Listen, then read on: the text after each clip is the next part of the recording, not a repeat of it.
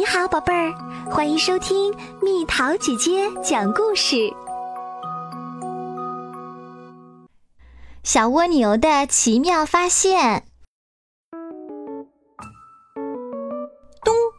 一声奇怪的巨响吵醒了美梦中的小蜗牛，于是它好奇地伸开触角向外看去。啊！原来是一个神秘物体从天而降，小蜗牛赶紧离开家，准备去他的朋友小鼹鼠那里，把他的神奇发现告诉小鼹鼠，并请他一探究竟。小鼹鼠最喜欢听故事啦，听小蜗牛说完，他马上戴上厚厚的眼镜儿，找出一本又大又厚的百科全书。翻看着，突然，小鼹鼠指着书上的一页，对小蜗牛说：“我知道啦，这是一只蛋。可是这是什么蛋呢？”小蜗牛问道。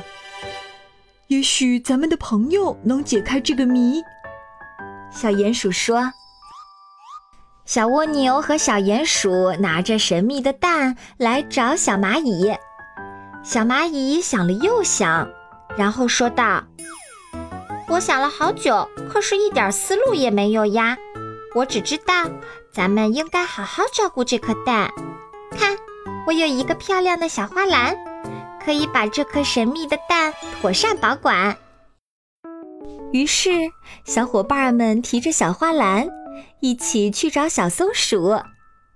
小松鼠细细打量着神秘的蛋。若有所思地说：“我们应该小心翼翼地孵蛋，然后好好保护它。”孵蛋？可是我太重了，会把蛋压碎的。”小鼹鼠喊道。“哎呀，可是我们又太轻了。”小蚂蚁和小蜗牛也着急了。这时，热心的小蜻蜓拍着翅膀从蓝蓝的天空飞过，带来了很多树叶和青草，很多很多。我带来了材料，咱们给这颗蛋做个小窝。小蜻蜓说。小蜗牛点了点头，马上行动起来，铺好了一个小窝。小蜗牛和他的好朋友们聚集在篮子边，围成一圈。小伙伴们都坚信这颗神秘的蛋可以安心孵化，最终破壳。于是，他们日日夜夜守在小篮子的旁边，一刻也不离开。他们都很好奇，想知道蛋里面到底是什么神奇的小动物。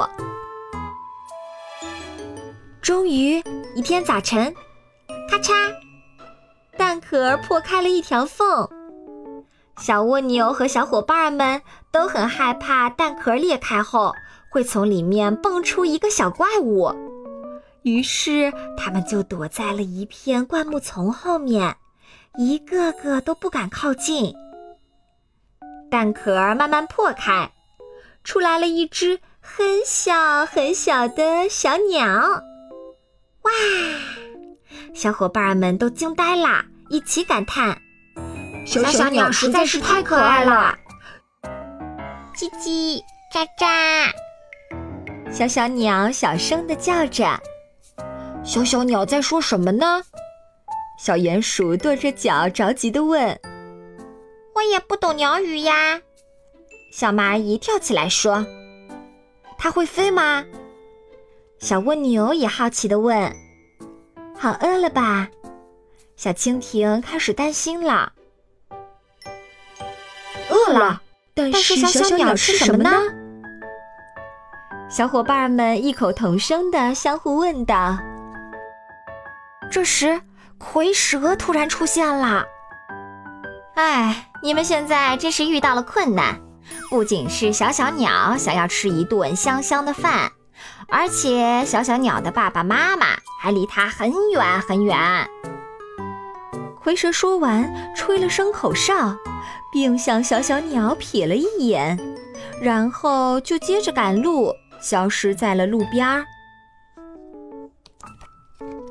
哦，天哪！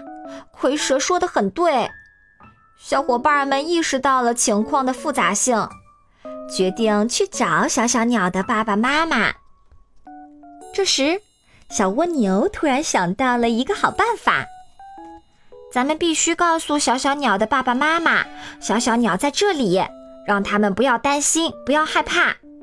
现在我们可以做的是画一些指明方向的图画给他们看。于是，大家马上开始动手执行这个计划。很快，一切工作都做好啦。正在为宝宝担心的鸟爸爸、鸟妈妈，看到了指明小小鸟在哪里的指示图画后，马上踏上了旅程。终于找到了小小鸟，全家人又团聚在了一起。为了感谢小蜗牛和他的好朋友们，小小鸟的爸爸妈妈在草地上铺了一个小窝，这样小伙伴们就可以看着小小鸟慢慢长大。小小鸟展翅飞翔的那一天终于到来，看着它长大的小伙伴们都有点伤心。小小鸟送给小伙伴们几片最美丽的羽毛。承载了他们美好的友谊与回忆。小蜗牛和小伙伴们常常出神地望着蓝天，浮想联翩，希望有那么一天，小小鸟能够重新出现，像以前那样来到他们身边。好啦，小朋友们，故事讲完啦。这真是一个非常有爱的故事，小伙伴们都想了哪些办法来帮助小小鸟？留言告诉蜜桃姐姐吧。好了，宝贝儿，故事讲完啦。你可以在公众号搜索“蜜桃姐姐”，或者在微信里搜索“蜜桃五八五”，找到告诉我你想听的故事哦。